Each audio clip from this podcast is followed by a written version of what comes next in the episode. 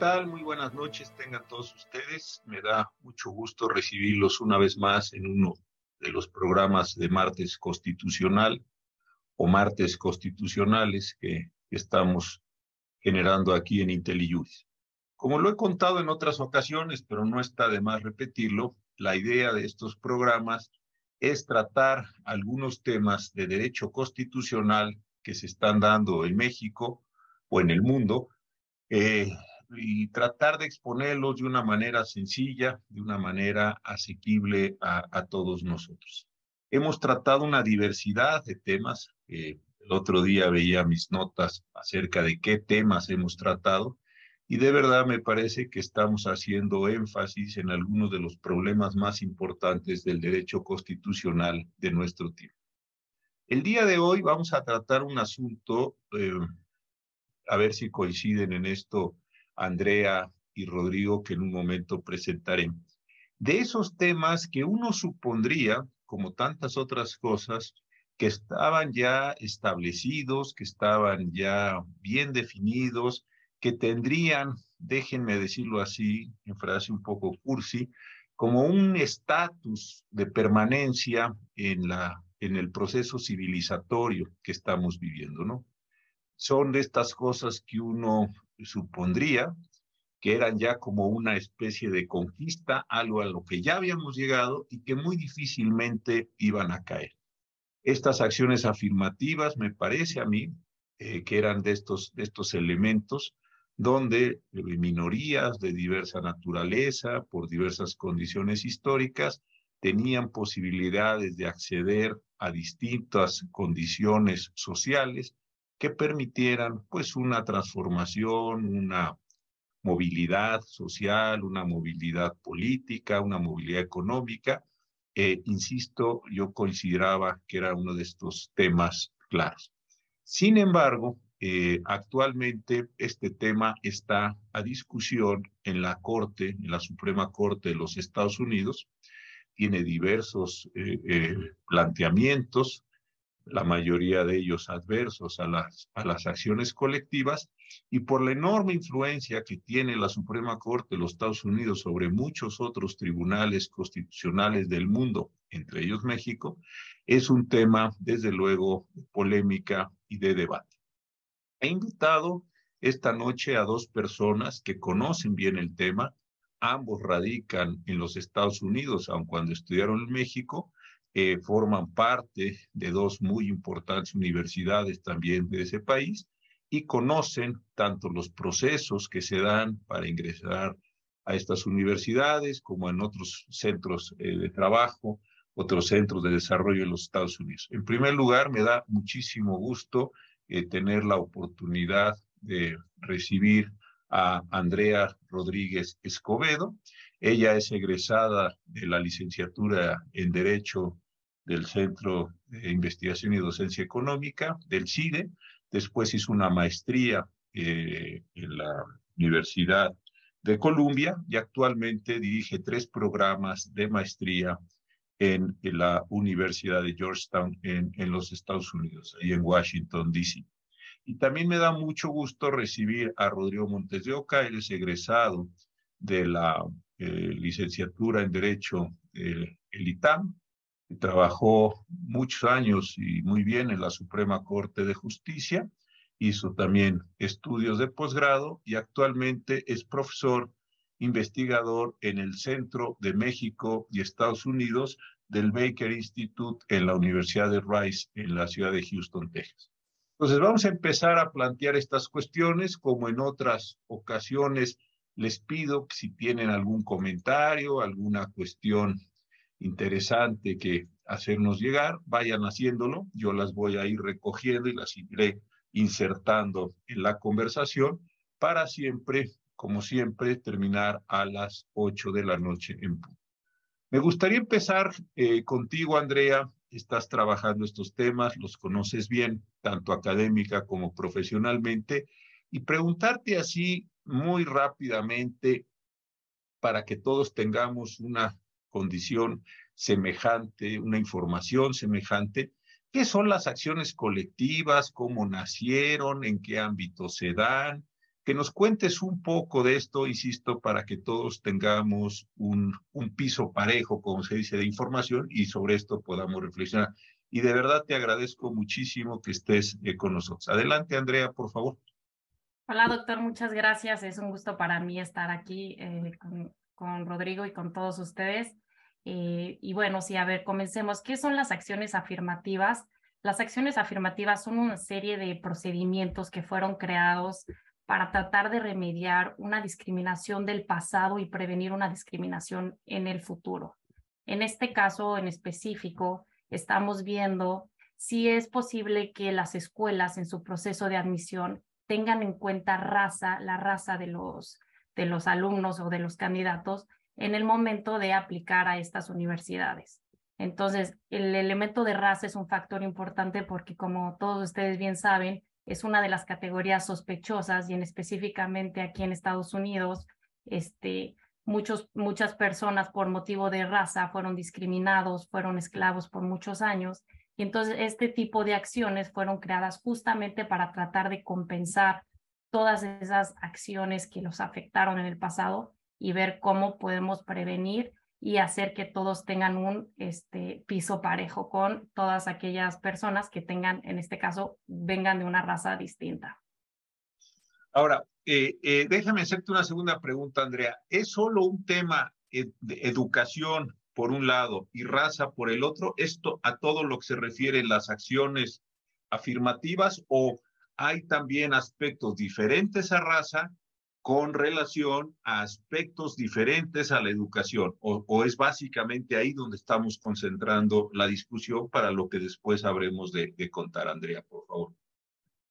digo, podríamos, en temas de acciones afirmativas, no necesariamente es exclusivamente por raza, pero esto es lo que, digamos, lo que como originó, como se originó sobre todo aquí en, en Estados Unidos, con uno de sus principales casos, que fue el que inició, que se llama Brown versus Board of Education, en el cual, eh, para dar un poco de contexto, anteriormente en Estados Unidos se permitía y estaba la escuela la norma de separados pero iguales, en el cual se suponía que dependiendo de qué distrito escolar eres, eh, según si eres una persona blanca o negra, tienes acceso a diferente educación. En el anteriormente el gobierno justificaba y decía, los blancos van a estas escuelas y los negros van a estas otras escuelas porque son específicamente, son lo mismo, simplemente los diferenciamos por motivo de raza.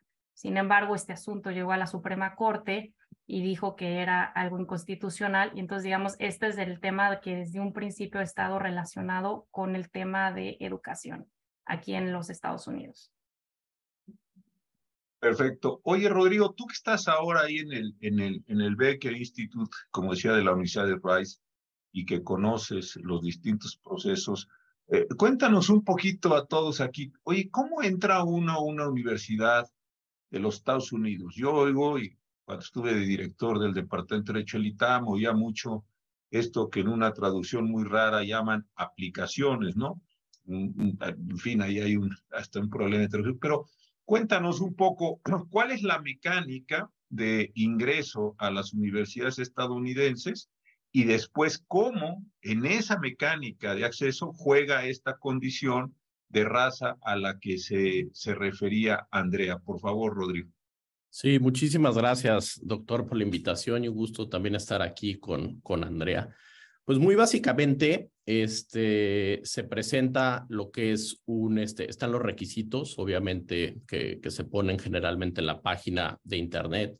Lo primero que uno debe empezar a elaborar es lo que se conoce aquí como un personal, un personal statement, ¿no? que es la carta de aplicación donde uno narra un poco su experiencia, tanto personal como académica, y lo que intenta uno ahí vender hacia la universidad es porque es un buen perfil, ¿no? Porque uno cumple con todos los perfiles para ser un estudiante de su universidad, ¿no? Es un poco como se debe de, de, de apuntar o tener como objetivo en un personal statement.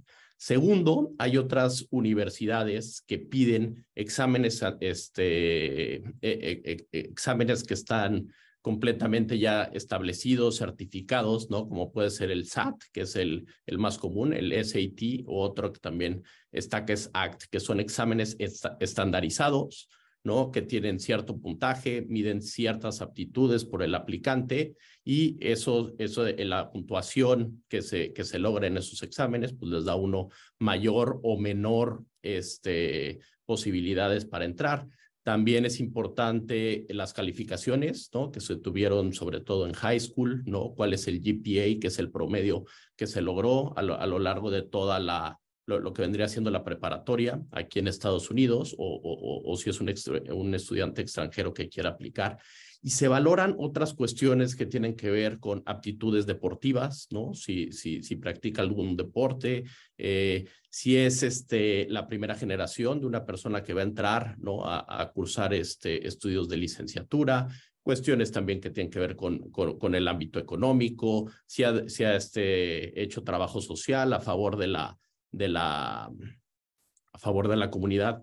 Pero todos estos elementos se valoran ¿no? por un comité de admisiones, ahorita podemos profundizar un poco más, mediante un, un, enfoque que se conoce aquí como el enfoque holístico, ¿no? que lo que busca todo este enfoque es ver un análisis de la persona, pero integralmente, ¿no? Y entre uno de esos factores, aquí es donde interviene, ¿no? El elemento de la raza de, del participante y es lo que deriva los casos que seguramente continuaremos más adelante.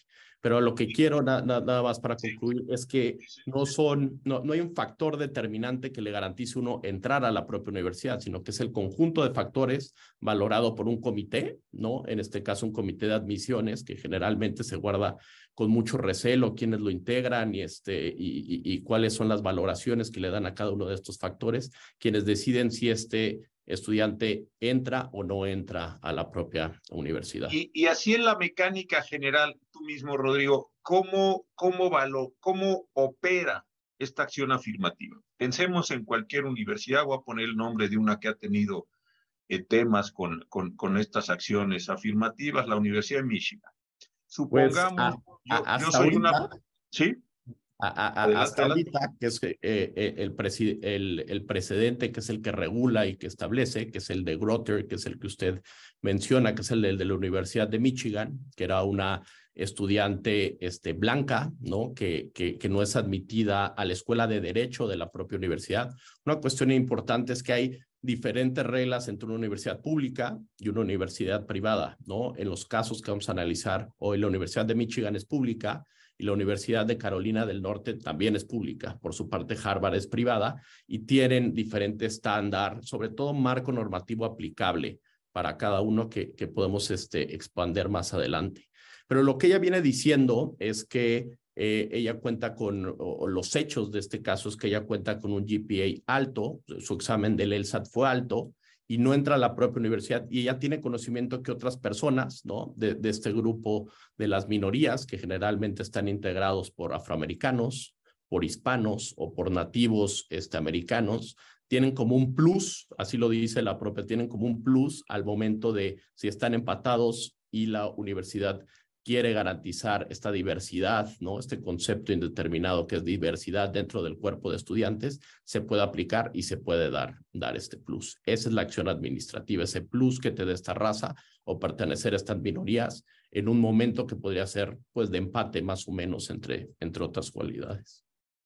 Ahora, Andrea, eh, desde que se generó la, la, decisión, la comienzo de los 50, esta decisión que tú relatas muy bien, la, la del caso de Brown, eh, ¿qué, ¿Cómo operó esto? ¿Fue incremental? ¿Tuvo momentos de, de, déficit? ¿Hubo cuestionamientos? O digamos, ¿cómo, ¿cómo se fue consolidando hasta llegar, digamos, al punto, déjame hacerte así, al punto más alto, al punto que tú dijeras, era el momento estrella de las, de las acciones afirmativas en los tres. ¿Cómo fue operando? ¿Cómo se fue generando esto? Si nos pudieras describir un poquito este tema, creo que sería muy interesante para todos. Ya nos marcaste el origen, Rodrigo nos marcó la mecánica, pero sí, bueno, ¿y qué estaba pasando, digamos, en el mejor momento con las acciones afirmativas en los Estados Unidos, André?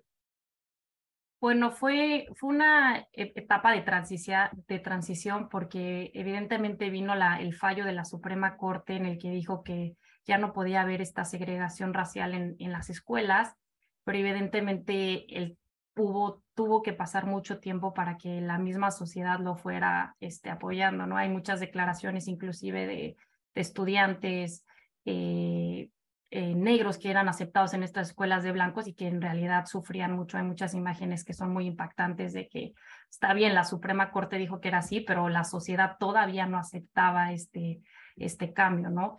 Entonces, todo esto fue evolucionando hasta que eh, evidentemente de entrada cambiaron las reglas y dijeron, ok, ya esta escuela no puede eh, únicamente permitir a gente de cierto color, ya se pueden aceptar a todos. Y han ido a lo largo del tiempo, han ido habiendo, han seguido habiendo este, diversos este, asuntos y diversos casos que han ido llegando a, a la Suprema Corte en lo que justamente se sigue analizando y lo que muchas veces han puesto en cuestión de si la raza se sigue, se puede seguir tomando en cuenta o no en el proceso de admisión. E inclusive ha habido ministros de la Suprema Corte de que dicen todavía es necesario, pero algo que inclusive están retomando mucho los ministros actuales, es decir, hasta cuándo se puede seguir tomando la raza como un factor y cuando ya las escuelas ya no pueden tomar este factor en cuenta y, y entonces eso es justamente lo que ahorita los ministros actuales, que son en su mayoría conservadores, se están, se están valiendo y están retomando mucho y decir, bueno, ¿hasta cuándo vamos a poder tomar en cuenta este, o justificar que las escuelas tomen la raza en consideración y cuándo debemos de dejar de, de, tomarlo en cuenta? Entonces, justamente aquí es lo interesante del asunto. Perdón. No, no, y ahorita antes de regresar a eso, a ver, Rodrigo, ¿y qué otros elementos en las universidades están tomando en cuenta además de raza? ¿Solo es raza? Tú decías básicamente son tres grupos, eh, el grupo de los negros, el grupo de los eh, latinos, hispanos o el grupo de los eh, de las personas de origen natural allí en los Estados Unidos, no todas las poblaciones indígenas de los Estados Unidos. ¿Hay algún otro grupo por razón de raza o hay algún otro criterio que tú estés viendo que las universidades lo admiten por una condición de preferencias, por una condición religiosa, o básicamente como, como lo ha estado describiendo Andrea, nos debemos concentrar en el tema de las razas. Yo creo que es una cuestión central. O debe haber más mujeres que hombres, o, más, o iguales, o las mujeres tienen garantizado su porcentaje.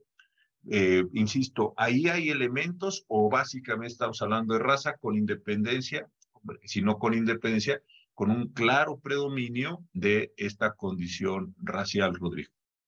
A, mí, este, en específico con la pregunta que, que usted plantea, doctor, es obviamente el término raza de una forma este, general y más específico también el, el, el, eh, la clasificación de grupo étnico al que puede pertenecer, pero bueno, esto entraría en la misma categoría de, de raza, ¿no? Tal vez el grupo étnico puede ser hispano o latino o caucásico y eso, y eso también juega, ¿no? Y tiene ciertas determinantes, pero las categorías generales son, son este de raza. Y, y, y, ahorita, o sea, no, no, no, no, encuentro otra, otra categoría que tenga que ver, este, pues, tal vez con el sexo, ¿no? De, de, de, de la persona y eso. Yo, yo creo que está mucho más enfocado en raza y yo creo que Andrea lo, lo, lo plantea en esta descripción que nos ha viniendo haciendo de forma progresiva, como ha eh, evolucionado. Parece ser que son diferencias históricas que se vuelven diferencias al final estructurales, ¿no? Dentro de la sociedad y que este tipo de acciones este, afirmativas lo que tratan es liberar, este, nivelar, ¿no? Un poco el terreno, ¿no? Y el, y el aspecto de temporalidad que, tiene mucho que ver en, las, en las acciones afirmativas y que ahorita está, es que pues esto no es para siempre, ¿no? Se, se, se, intenta que en el momento en que el terreno está bien este, nivelado, no sé, en la, en la, sentencia que vamos a discutir, marca la propia este, eh, ministra ponente que dice que son 25 años, ¿no? Que de la temporalidad que va a tener esto. Y esto es un poco ahorita el argumento que está usando la, la, este, la mayoría, pero la realidad es que el, piso, eh, que el piso no está parejo, ¿no? El piso sigue sin estar parejo y es muy difícil introducir este, este elemento de la temporalidad, ¿no? No sabemos, o sea, hasta que uno, yo creo que viene y vive en este país, se da cuenta de lo enraizado que está el tema de la raza, de la discriminación, del racismo, ¿no? Y cómo interviene eso en los diferentes ámbitos, ¿no? De la vida diaria. Entonces, pasamos, vamos a decirlo así, a un segundo bloque. Tuvimos las acciones colectivas, eh, afirmativas, las acciones afirmativas avanzaron, tuvieron un momento importante, las universidades estuvieron haciendo públicas y privadas con diversos criterios, estuvieron haciendo acomodos en sus procesos de admisión para estos efectos. Vamos a quedarnos en este punto. Y la idea originaria es, vamos a apoyar a los miembros de ciertos grupos bajo condiciones étnicas, raciales, para que alcancen un nivel de desarrollo.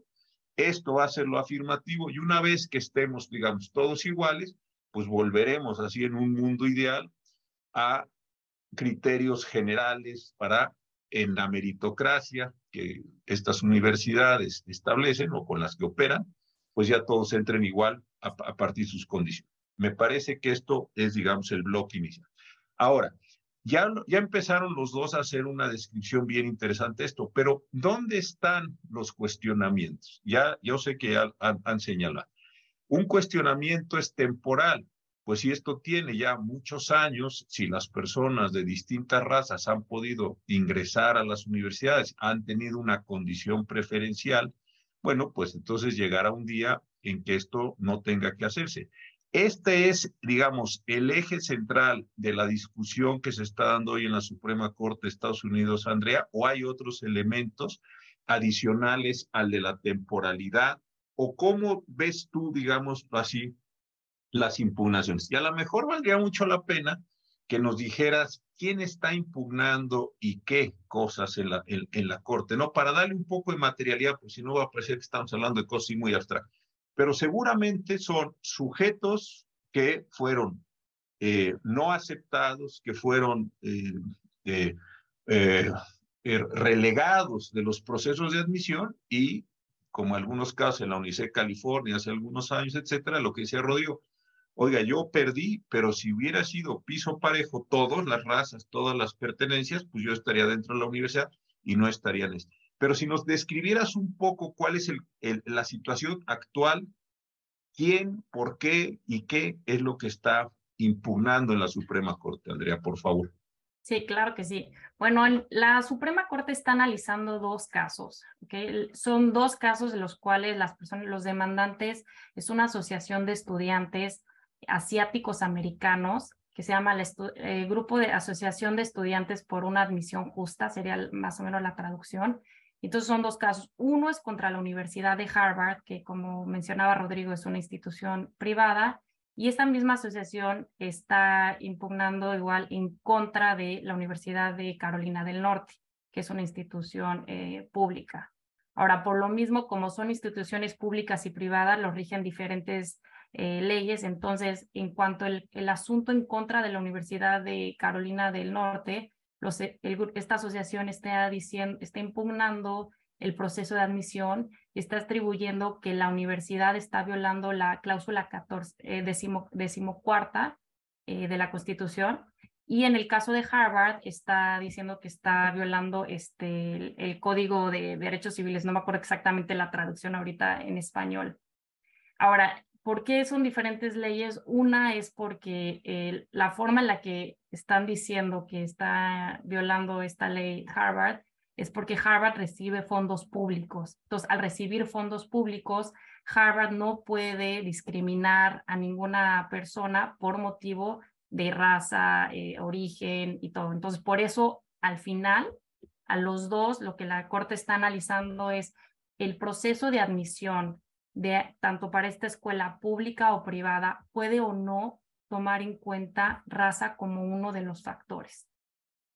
Entonces, eh, el precedente de, la Suprema Corte decía, sí, raza, la raza se puede tomar en cuenta en el proceso de admisión para las universidades siempre y cuando sea un factor adicional que permita analizar a la persona completa, siempre y cuando siga un proceso holístico donde se analiza a la persona y no simplemente por motivo de su raza una persona sea admitida o no a una escuela.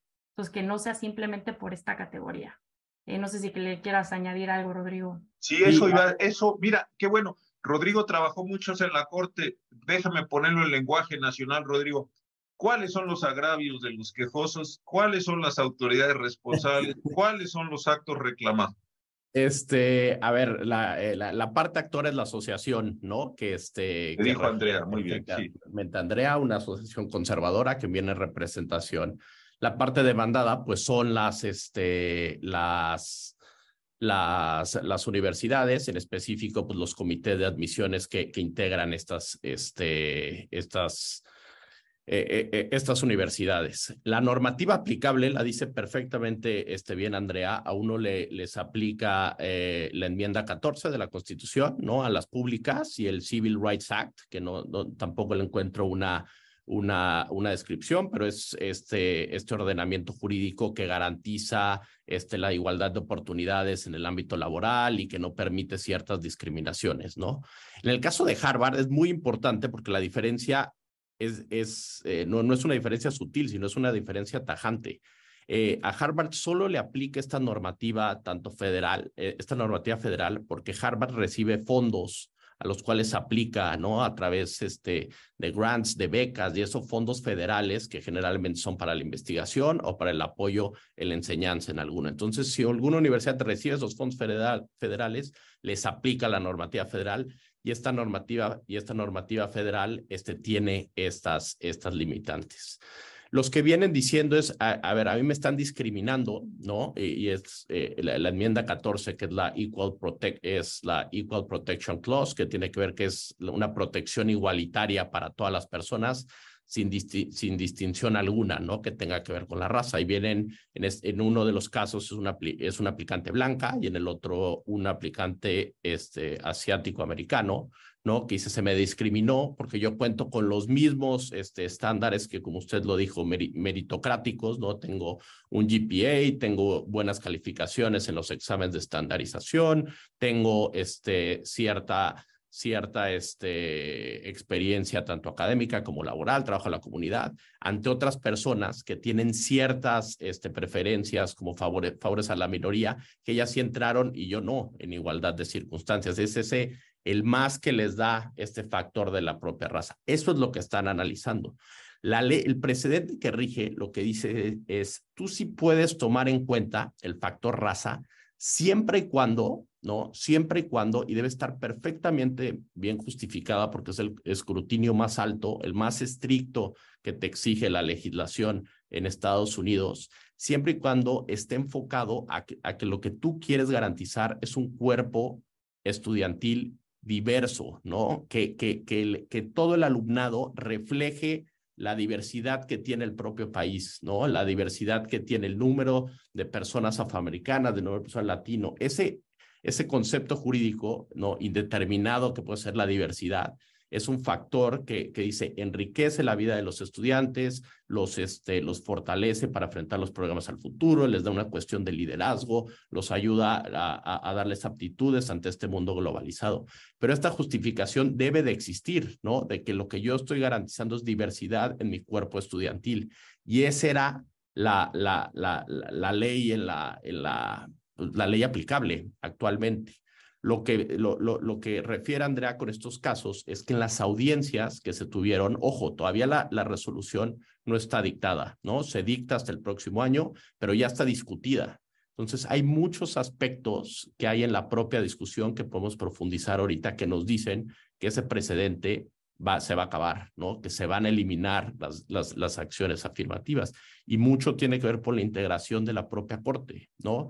Tenemos ahora una super mayoría conservadora, ¿no? Integrada este, por los ministros, por tres ministros que, nombró el presidente este, Trump, y tenemos una mayoría liberal que son una, perdón, una minoría liberal que le integran tres, tres juezas, ¿no? Este, la nueva, la nueva ministra que nombró este, el presidente Biden, este Biden, que Tangi Brown Jackson, Elena Kagan y Sonia Sotomayor, ¿no? Entonces, y parece ver que tienen una agenda completamente bien definida sobre los temas por los cuales quieren ir pasando, ¿no?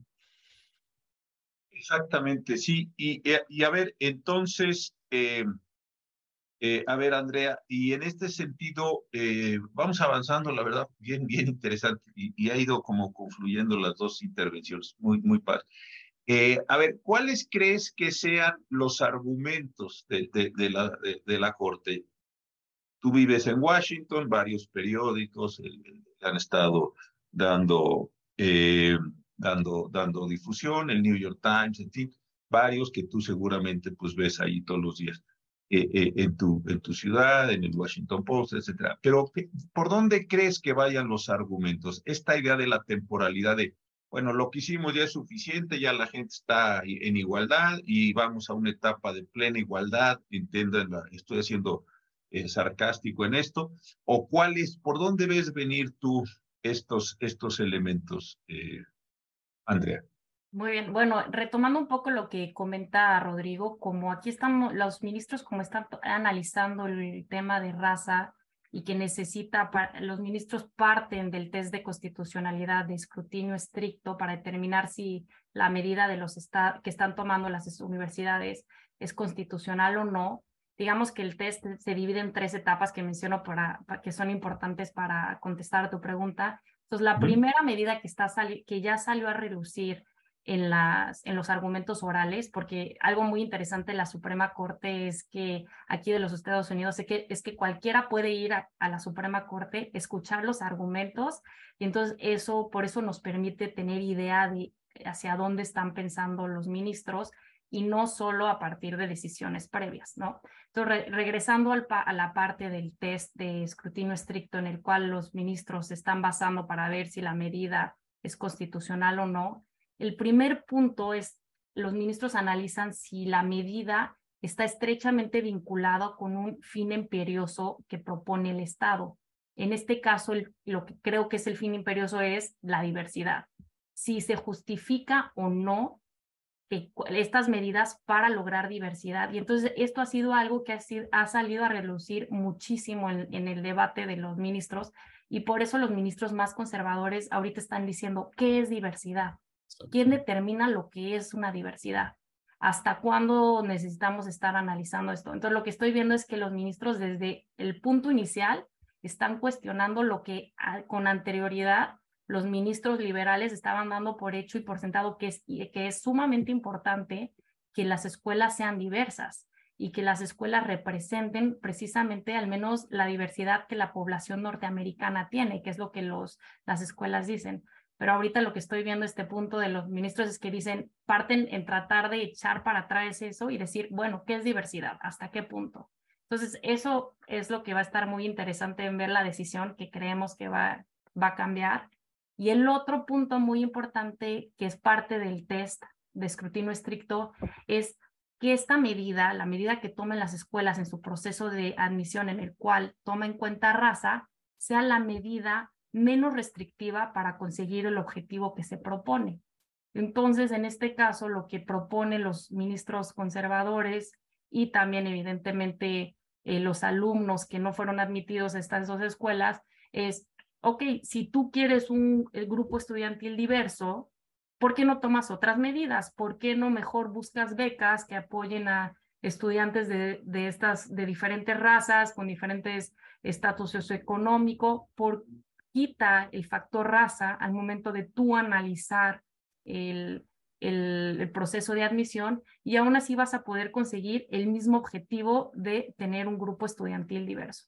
Entonces, creo que estos son dos temas muy importantes que vimos que hubo mucho en los debates de, de los ministros, bueno, en no en los debates, en, el, en los argumentos orales de la, de la Suprema Corte. Exacto. Yo, sí, eso. adelante, Rodrigo Arlante, qué bueno. añadir algo. Otra, otra de la parte que, este, que menciona, eh, sobre todo los ministros Clarence Thomas y Samuel Alito, que son como este, la cabeza de la parte conservadora, los que tienen mayor experiencia ya dentro de la corte y que tienen mayor número de decisiones donde han dicho eso, y, y que tiene que ver con la parte de, de, este, de definir lo que es diversidad, es, ok, y si ya tenemos esa diversidad, en qué ayuda para el buen desarrollo académico del estudiante. O sea, quieren ver algo tangible, ¿no? O sea, un ingeniero, no sé, afroamericano, porque es un mejor ingeniero que, puede ser una persona blanca, ¿no? O este, o por qué un, este, o sea, ese factor en qué ayuda y, parece ser que están buscando pues, cuestiones tangibles, ¿no?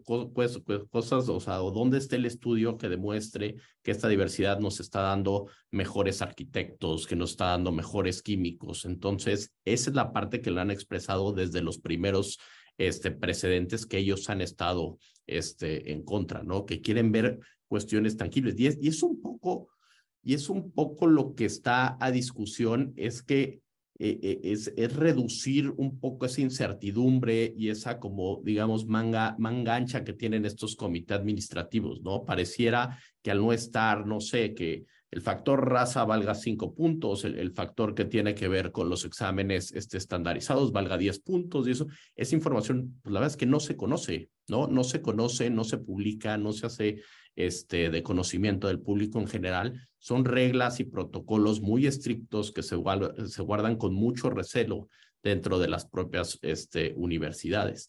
Y lo segundo que me gustaría este, añadir es que no es no, no, este tipo de acciones, eh, este tipo eh, de, acciones afirmativas ya han salido mucho eh, ahorita en los periódicos, en el Washington Post, en el New York Times, sobre todo un estudio que, este, que, que publicó hace algunos meses una, una institución que hace muchas encuestas, que se llama Pew Institute, ¿no? que hace mucho research, que es como un, un fact tank este, le, preguntan a la sociedad en general si, si, qué, qué, valor debe tener la raza y dice, pues no es lo mínimo, ¿no? La raza y el sexo es lo mínimo que se debe tomar en cuenta. Por arriba de esto deben estar las calificaciones, deben estar los resultados, debe estar este trabajo que se hace en la comunidad, los aspectos personales del aplicante, si es primera generación, segunda generación. Entonces, no es una, no es una, este, eh, no, no, es una resolución o una política que cuente con mucho apoyo social. ¿eh? Es, una cuestión muy dividida, un 50-60% en la sociedad estadounidense, que como lo, comentó Andrea y lo comentó usted, eh, eh, para ellos es más importante esta cuestión que tiene que ver con la propia, con la propia meritocracia. Y muchos de estos este, argumentos se usan ¿no? por parte de la, de, del grupo conservador dentro de estas audiencias orales. A ver, yo, yo aquí lo que estoy viendo que como tema de litis, ahora les voy a preguntar en este sentido, pero la cuestión es, más allá si, como decían ustedes, la, la solución menos restrictiva, la más amigable para todos, pudiera ser el otorgamiento de becas, eso me parece muy bien, pero creo que ahí hay un problema previo. A mí me pueden dar beca, pero no estar en la universidad. Entonces, ¿para qué quiero la beca? Si el problema es la admisión, eh, ¿no? Si usted tiene una una beca, oiga, gracias, ¿y qué hago con la beca? Lo que quiera, pero en mi universidad no entra usted, digamos. Eso, ese sería el, contra, el, contra, el contraargumento. Y en el otro sentido, es decir, ¿son mejores los ingenieros o los arquitectos afromexicanos o, o, afro, o mexicanos o afroestadounidenses o lo que sea? Pues no, esa no es la pregunta, ¿no? Es decir, creo que la pregunta, como que si hay una enorme inteligencia eh, en los planteamientos, sobre todo de Alito, que es un hombre inteligente en ese sentido, desde luego con una ideología que yo no comparto, pero no puedo dejar de reconocer estas, estas, estas características, me parece que es darle la vuelta al problema. El problema es o entro o no entro, no es, si entro voy a ser igual de bueno o si entro me vas a dar una beca. El problema es debe tener un peso específico. Mi condición histórica o mi condición de raza o mi condición de etnia, históricamente para que entre o no entre. Yo supongo que este es el caso. Y te quería preguntar en ese sentido, Andrea, y después a ti, Rodrigo, ¿cuáles son los contraargumentos? Porque hasta ahora hemos visto los, digamos, los de en el lenguaje nacional, los de la parte actora, un poco lo que ustedes eh, eh, eh, y yo hemos percibido de las audiencias, esto de los hearings, que no están los sentados los nueve, vienen los distintos expositores, voy a decirlo así, de parte y banda. Pero, ¿qué están diciendo quienes defienden estas posiciones? ¿Qué, cuáles son sus, sus argumentos para mantener o corregir o ajustar o incrementar las acciones afirmativas? Andrea, si, si, si nos los compartes y después, Rodrigo. Sí, las escuelas lo que están indicando, bueno, en primer lugar es que uno no, la parte demandante no pudieron demostrar que hubo discriminación en su contra, ese es el primer punto. Eh, algo sumamente interesante es que en este caso eh, los demandantes presentaron estudios econométricos y eh, al final no hubo ninguna, este, ningún, ningún elemento que fuera estadísticamente significativo que verdaderamente las escuelas estaban discriminando a, los, a, la parte actora. Entonces, lo primero que contestan las escuelas es, ustedes no demostraron que los discriminamos. Eso es el punto número uno. Dos, las, las escuelas están diciendo, sí, nosotros tomamos en cuenta raza, pero no lo estamos viendo como un factor que los está afectando inclusive si, si contrastamos, este, digamos, a los este, asiáticos americanos y, los comparamos con los, con los blancos, la verdad es que no, no se ve que estén este, desfavorecidos.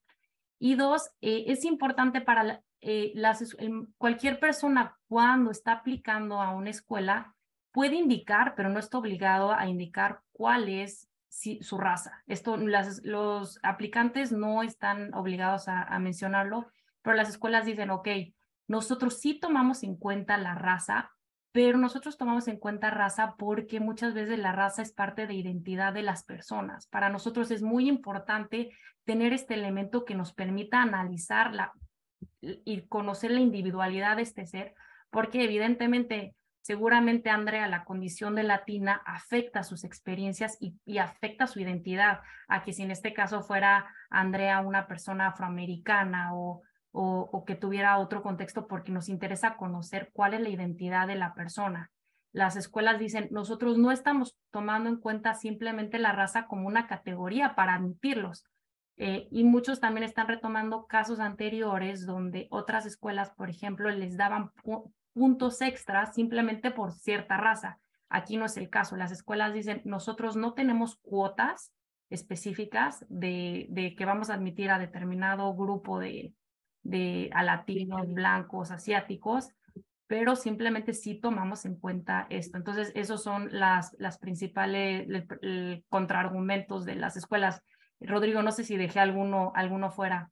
No, este, yo, yo, tengo otros que también me llamaron la, este, la atención, porque recordemos que son solo tres ministras, la verdad, pero la, la, la, este, vendieron, por así decirlo, vendieron cara su, su derrota. Lo primero que me llamó la atención es lo que señala perfectamente bien Andrea.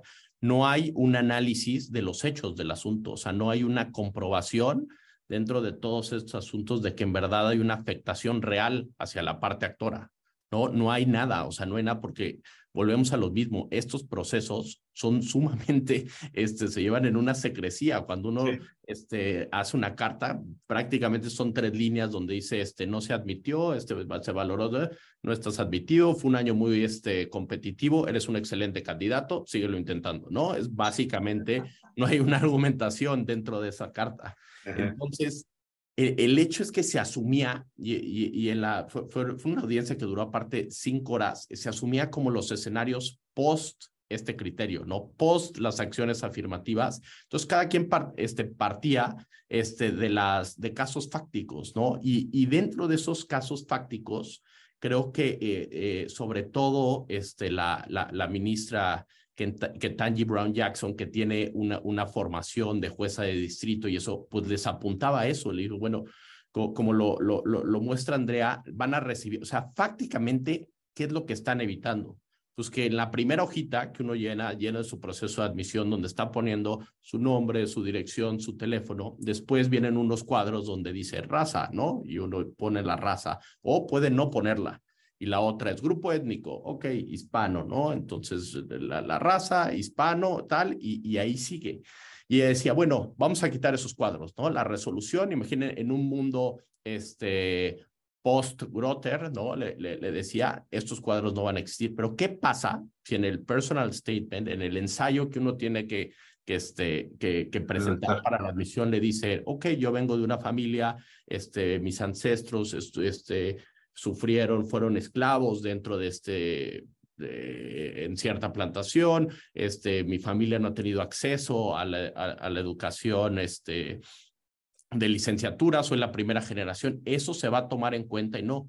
Y ahí el abogado, la verdad es que no supo cómo contestar. Dijo, no, es que eso, obviamente, si hay una, un elemento que tiene que ver este, con esclavitud, pues es más un elemento cultural.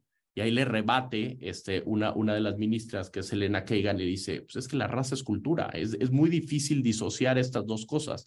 No estamos ayudando en absolutamente nada, o sea, las implicaciones no van a partir de ahí. La otra es que si hay estudios, y esto es importante, en qué estas este tipo de acciones afirmativas están ayudando y están favoreciendo a estas minorías. Hay nueve estados donde está prohibido este, eh, poner este, nueve estados, en lo, en lo que está California y Michigan, que llevan nueve años sin usar el elemento raza dentro de los elementos de admisión y se han decrecido este, los, eh, las aplicaciones y las admisiones de estos grupos minoritarios. Entonces tiene más o menos una estadística de 10 años donde dice esta acción afirmativa donde se aplica, sí se favorece a estas minorías, donde no se aplica, se ha decrecido. Entonces había como evidencia, datos, ¿no? Que dicen a favor de este tipo de afirmaciones. Y, eh, y, este, y lo, y lo último es este, no, esas eran las tres cuestiones que, que, que quería comentar. Y en los que buenísimo. un poco los, los buenísimo. A ver, eh, eh, eh, mira, Andrea, con Rodrigo trabajamos en la Suprema Corte y le tocó a él trabajar mucho asuntos de salud. déjame, entonces, deje, voy a tomarme esta, esta licencia. A ver, Rodrigo, ¿te acuerdas todas las cosas que nosotros tratábamos de presentar en los asuntos de pruebas, eh, información científica para tratar de sustentar? Aquí, además de esta que tú lo, lo, decías, hay alguna. En lo que decía Andrea en la resolución de Brown, se acordarán ustedes que hay varios estudios psicológicos, uno que era en aquel momento donde a una niña negra le daban una muñeca negra o una muñeca blanca para que eligiera, eligiera y la niña negra elegía la muñeca blanca, ¿no? Esto estaba fundado en varios eh, análisis que fueron utilizados en la parte final de la decisión eh, ahí de, de, Warren. Pero aquí se han aportado, además de estos estudios que decías de Michigan y de, y de California, algunos otros elementos, digamos, probatorios, científicos, etcétera, o es básicamente esta discusión más ideológica eh, que no deja ser muy importante, que se refería Andrea muy bien como qué es la diversidad, cómo garantizo diversidad, etcétera. O, o, o sí ha habido todos estos elementos eh, eh, científicos, Rodrigo. Yo, yo, yo vi eh, por parte de la, de la abogada que representaba al gobierno, que estaba a favor este, de, de, de, de, las acciones afirmativas y de que se siguiera teniendo en cuenta el elemento de raza, que presentaba como varios estudios, pero cuestiones que tendrían que ver en una cuestión más este, so, so, so, sobre estadísticas, ¿no? Que decía uh -huh. si se ha favorecido, no se ha favorecido. Lo que me llamó muchísimo la atención es que las eh, y, y, que antes no se presentaba este, mucho en la corte entre la discusión, que parecía que por algunas intervenciones, sobre todo la ministra Kagan, intentaba como motivar a sus contrapartes para decir, oye, si tú presumes, en el caso hubo un ejemplo que ella puso, si ella como ministra, ¿no? Podría este, decidir tener una ponencia diversa, ¿no? Que sus secretarios de estudio y cuenta, ¿no? Sus law clerks aquí fuera diversa, porque es algo que un ministro de la parte conservadora, ¿no? Que es cabe, ¿no? Presume mucho que él tiene gente este, asiática americana, que tiene gente afroamericana, que tiene gente hispana y eso, que estos grupos son diversos. Entonces dice, a ver, tú estás a favor de la diversidad.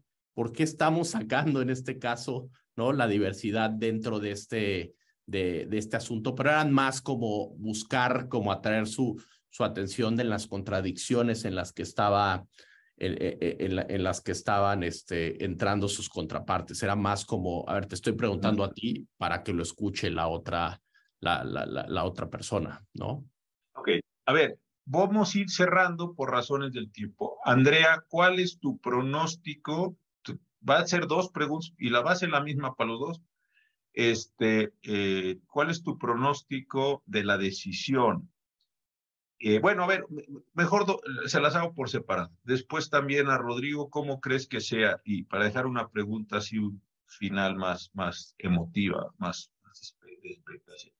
Entonces, ¿cuál es tu, tu impresión, Andrea? ¿Qué va a suceder con los votos? Bueno, mi, impresión es como aquí, algo que no habíamos dicho, en la Suprema Corte en los Estados Unidos son nueve ministros. Entonces, en este caso son seis ministros conservadores y ya por lo que creo es que sí van a modificar el, precedente. Lamentablemente yo creo que van a decir que no se justifica que, que las escuelas tomen en consideración la raza, pero lo interesante va a ser cómo las escuelas van a poder aplicar esto, ¿no? O sea, de qué manera, que es algo que una de las ministras, este, justamente Ketanji decía, pues, eh, cómo, va a ser injusto que unas personas puedan hablar sobre pasado, su identidad y otras personas no, porque pues su identidad está muy relacionada con la raza, ¿no? Entonces yo creo que justamente va, va, esto va a cambiar completamente y va a tener un impacto muy grande, no solamente a nivel de universidades, porque estas son universidades líderes, esto va a impactar a todas las escuelas en Estados Unidos y entonces evidentemente si los estudiantes deja, deja de tener una, la población estudiantil deja de ser diversa, esta población no empieza a representar la diversidad de los Estados Unidos y a la vez va a impactar en líderes del mañana de Estados Unidos, quienes tienen los, las posiciones de liderazgo, quiénes son los, que, los dueños de negocios y todo, porque muchas veces la gente egresada de estas universidades son las que asumen estos, estos roles. Entonces, el impacto de esta decisión va a ser muy grande y pues esperemos que si bien cambie el precedente, ojalá de, no tenga un impacto tan grande y que evidentemente las escuelas se pongan muy creativas en ver de qué otra manera pueden mantener un, un grupo de estudiantes diverso. Sí, completamente de acuerdo. Eh, además de esto que, que, dice muy bien em, eh, Andrea Rodrigo, otra vez en el lenguaje de la Corte Mexicana para utilizarlo como puente, ¿qué otros efectos de la sentencia eh, estarías viendo? sí, sí, no te preocupes. Apagó la luz ya. Sí, este, ¿cuáles otros eh, eh, efectos, efectos ves en esta, en esta, en esta sentencia? A, mí me, me, me, preocupa mucho este, el, el papel que está jugando esta supermayoría conservadora. Creo que a diferencia de, este, de, la parte conserva, de, la, de la parte liberal, perdón, tienen muy bien establecidos cuál es la ruta que quieren pasar. Antes en la Corte veías un periodo muy activo, ¿no? No sé, puedo decir la primavera, unas resoluciones muy fuertes y después en el periodo de otoño como que bajaba, se desproceduralizaba y volvían a subir. Ahorita vemos que eh, eh, el, el, semestre pasado este, eliminaron Roe versus Wade y ahora entra ¿no? La, la, resolución que tiene que ver con el aborto y el derecho de las mujeres y ahora entran otra vez. Entonces están aprovechando ahora sí el momentum que tienen esta mayoría para ir pasito para pasito, como acabando con estas pequeñas victorias que se habían tenido, ¿no? Para lograr una, una sociedad más equitativa. Entonces, me preocupa no ver hasta dónde van a llegar este límite, ¿no? ¿Cuáles eh, efectos prácticos? La verdad, hay formas y, y, la verdad hay también mucha genialidad por parte de las universidades de cómo se le puede dar la vuelta y, buscar esta diversidad, no sé, hacer reclutamiento en zonas donde radican estas, estas minorías, este, ofrecer a, a algún tipo como, como de incentivo que pueda haber, o sea, no, no, este, creo que se le puede dar la vuelta y si no, pero creo que este es el primer paso para algo mucho más grande, ¿no? Que han ido construyendo y que lo tienen perfectamente bien, bien, este, bien delimitado. Entonces, me preocupa, me preocupa mucho, no solo por el precedente y las implicaciones prácticas, que, que, que aparte, desde la selección de los asuntos, ¿no? Que dijeron una escuela privada, una escuela pública, y con eso logramos, ¿no? Eh, tener, por supuesto, a todo el espectro está muy bien trazado cuál es la ruta a la que van y, y, y, la verdad me preocupa porque todavía no logro visualizar hasta dónde van. Simplemente eh, ahorita están en la parte académica, pero se pueden brincar a la parte laboral, este se puede. Entonces yo creo que eso va a traer más inequidad en la, en la sociedad y sobre todo ahorita que está tan polarizado el ambiente político y social, ¿no? En, en, en Estados Unidos. Hace algunos años leí un libro sobre cómo la Corte Rehnquist había logrado voltear algunos de los elementos más importantes que tenían que ver con raza. Y pongo uno rapidísimo, esto de unos trabajadores de Walmart. En el origen, y tenía que ver con carga de la prueba. Cuando un trabajador o trabajador decía yo me siento discriminado, la empresa tenía que mostrar que el trabajador no estaba siendo discriminado. Cuando llega Rehnquist cambia el estándar y dice, usted siente discriminado, sí, pruébelo En consecuencia, con ese pequeñísimo ajuste técnico, una pobre persona con una educación deficiente, con medios económicos muy escasos, etcétera, pues imagínense, tenía que representarse a la totalidad de esta empresa y decir, lamento muchísimo, no puedo demostrarlo. Ah, pues entonces no tiene usted un agravio, no tiene usted un perjuicio, no tiene usted un standing, consecuentemente, pues usted no ha demostrado nada. Fue con ese pequeño ajuste en la carga de la prueba, que me pareció muy interesante en términos técnicos y terrible en términos humanos, eh, se logró estos efectos. Yo creo que esto que está diciendo Rodrigo, eh, eh, Andrea, sí presagia una época fuerte en los Estados Unidos. Y, no y ustedes han mencionado a varios justice de la, de la parte, digamos, más, más conservadora. Y no me deja de llamar la atención que uno de ellos es Samuel Alito, que es un italoamericano y el otro es el juez Clarence Thomas, que es una persona de color, una persona negra, no lo digo en ningún sentido peyorativo. Es decir, cómo se produjo un proceso tan grande, tan fuerte de cambio para que dos personas pertenecientes a minorías históricas, los italoamericanos, hace unos días vi la película de Sacco y Vanzetti nuevamente, es increíble lo que les hicieron, etcétera, cómo están empujando esta condición terrible, ¿no? Hacia estas cuestiones. Un comentario de, de, cierre, Andrea, ¿qué prevés? Este, pues no nos dejas ni tú ni Rodrigo, ni yo tampoco estoy muy optimista, pero ¿dónde prevés estas cuestiones? ¿Es posible que alguna universidad privada diga, pues yo no recibo fondos públicos y me sostengo? ¿Cuál es así, digamos, ahora sí ya tu, pronóstico? Eh, un poco hacia lo que viene y después le voy a preguntar lo mismo a Rodrigo para, para ir cerrando esta, esta, esta magnífica charla, magnífica. Eh, bueno, retomando un poco lo que decía, sí es muy interesante porque en este momento es, es el momento en que la Suprema Corte de los Estados Unidos tiene mayor diversidad, tiene una latina, tiene afroamericanos, este, y una mujer judía. Sí, a pesar de todo eso es, eh, es muy, este, es una corte muy conservadora. Y algo interesante es justamente el, el, ministro Thomas, que es la persona afroamericana, dice, pues sí, seguramente gracias a, este, a estos estándares yo logré entrar a Yale, pero cuando me gradué me costó trabajo, no pude encontrar trabajo porque por mi condición de raza seguramente creían que me admitieron no por mi calidad de estudiante, sino simplemente porque cumplí con esta, este elemento de raza. Entonces, esa es su perspectiva y por eso suena contraintuitiva e interesante. Y en cambio, la ministra Sotomayor dice, yo soy precisamente el ejemplo perfecto de cómo funcionan las acciones afirmativas. Yo soy una ministra latina, gracias a las, a las acciones afirmativas, lo importante no es solo cómo entré, igual ayer, me parece, sino más bien lo que estoy haciendo ahora y que ahora soy una ministra latina y mujer en la Suprema Corte. Eh, entonces, yo mi esperanza es que pues eh, que haya más rotación de nuevos ministros. Lamentablemente es que los cargos en la Suprema Corte de los Estados Unidos son vitalicios, entonces, eh, pero bueno, este es solamente un poder. Esperemos que el, el poder legislativo este, trate de, de ir por otro camino y pues sobre todo que la sociedad también este, exija a sus, a sus gobernantes eh, que tratar de contrarrestar esta corte tan conservadora y justamente este, evitar este, esta regresión en la protección de los derechos en, en los Estados Unidos.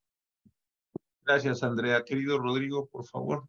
Yo, yo, y otra consecuencia y algo este, que, que, me tiene preocupado es que después, no sé, de este criterio, digamos que, que que, se cumple el pronóstico que tenemos Andrea y yo, este, se acaban las acciones este, afirmativas, que después vayan y sienten cierto, por eso es importante ver en qué, cuál es el límite o qué va a tener la sentencia, ¿no? Porque tal vez ahí pueden insertar argumentos que después se vayan contra programas, no sé, o centros que existen ya dentro de las universidades enfocados en afroamericanos, en hispanos, en latinos, en latinex, en todas estas nuevas categorías que están empezando a surgir dentro de estas universidades, ¿no? Nosotros aquí en Rice tenemos un programa que se acaba de, este, crear para los hispanos, para los latinos, y es algo pues novedoso y sobre todo este, en el estado de, Texas. Otro es que en verdad les está preocupando quitar este tema de diversidad, este concepto indeterminado, como lo podemos llamar, de, diversidad, porque la diversidad en este país en verdad está cambiando, ¿no? Los resultados del último censo, ¿no? Que salieron los censos aquí en Estados Unidos se hacen cada 10 años, pero los resultados de 2020 que se siguen analizando todavía en el 2022 marcan que la población eh, que la población blanca está decreciendo, ¿no? Y que siguen creciendo los hispanos, los latinos, los asiáticos, entonces siento que es como un esfuerzo que están haciendo estos movimientos conservadores, por así decirlo, de contrarrestar el avance poblacional que se está poniendo y de una forma, y, esto me gusta, me, me, gusta este, insistirlo, porque estos movimientos son muy, primero muy disciplinados, muy estructurales y tienen una visión de escenarios muy fuertes, ¿no? Con mucho dinero atrás, ¿no? Y que no quieren perder su condición de dominancia dentro del país. Entonces, yo creo que sí nos tenemos que fijar muy bien en qué argumentos acaban este, en esta sentencia. Y pues no, la, la verdad el panorama no pinta bien porque como dice Andrea, esta integración la vamos a tener bastante, por bastante, bastante tiempo. Oigan, de verdad, muchísimas gracias a los dos. Estoy bien, recibiendo los comentarios. Casi no ha habido preguntas. Eh, y alguna que hubo por ahí la inserté, eh, en economía. Eh, pero ha sido interesantísimo, creo que esto nos pone muy de manifiesto. Y creo que ustedes han también puesto algo de relieve que no todo el mundo en México lo capta. Siempre volteamos a ver a la Suprema Corte de los Estados Unidos como un faro de luz, como si de ahí tuvieran siempre mejores soluciones, mejores jurisprudencias, mejores juristas. Y la verdad es que creo que está pasando, y coincido con ustedes, por uno de los momentos más complicados de su historia. Y creo que, como lo decían ustedes dos también muy bien, eh, es un esfuerzo deliberado. Hace muchos años leí alguna entrevista eh, del presidente Reagan cuando le preguntaron cuál había sido su mayor logro. Yo creo que la gente que lo entrevistaba, supongo que iba que pensaba que iba a decir, pues la parte neoliberal, la parte de la, agencia con la señora Thatcher, la, la, la, el muro de Berlín, en fin, alguna cosa de esto. Y él dijo algo que fue relevantísimo para mí, dijo, lo mejor que he hecho es lograr incidir en que la Judicatura Federal estadounidense empezara a tener un cambio de liberales a conservadores, porque ese legado mío va a subsistir muchos más años de los que yo pude haber estado como presidente de los Estados Unidos. Creo que eso que se plantearon como una agenda y se ha ido complementando está allí, está puesto ahí, va a extenderse durante muchísimos, muchísimos años, como dicen ustedes dos muy bien, y creo que tenemos que tener primero la atención no solo a la acción esta afirmativa y a las resoluciones, que ya de suyo es gravísimo, sino también tener un sentido crítico a lo que está produciendo por esta Corte, porque la verdad sí creo que no es menos como los veo a ustedes dos, a mí y a muchas de las personas que están escribiendo, una buena filosofía política ni una buena filosofía judicial. Gracias de verdad, Andrea, por el tiempo. Sabemos que es una hora más allá en Washington. Gracias, Rodrigo, ahí en Houston, por estas eh, eh, explicaciones y si me permiten, estemos atentos a la resolución y si tenemos oportunidad en otro martes constitucional, la desmenuzamos, la analizamos una vez que se haya dictado. ¿Les parece bien a ambos? ¿Sí? Muchísimas gracias a todos ustedes por habernos acompañado en este martes constitucional.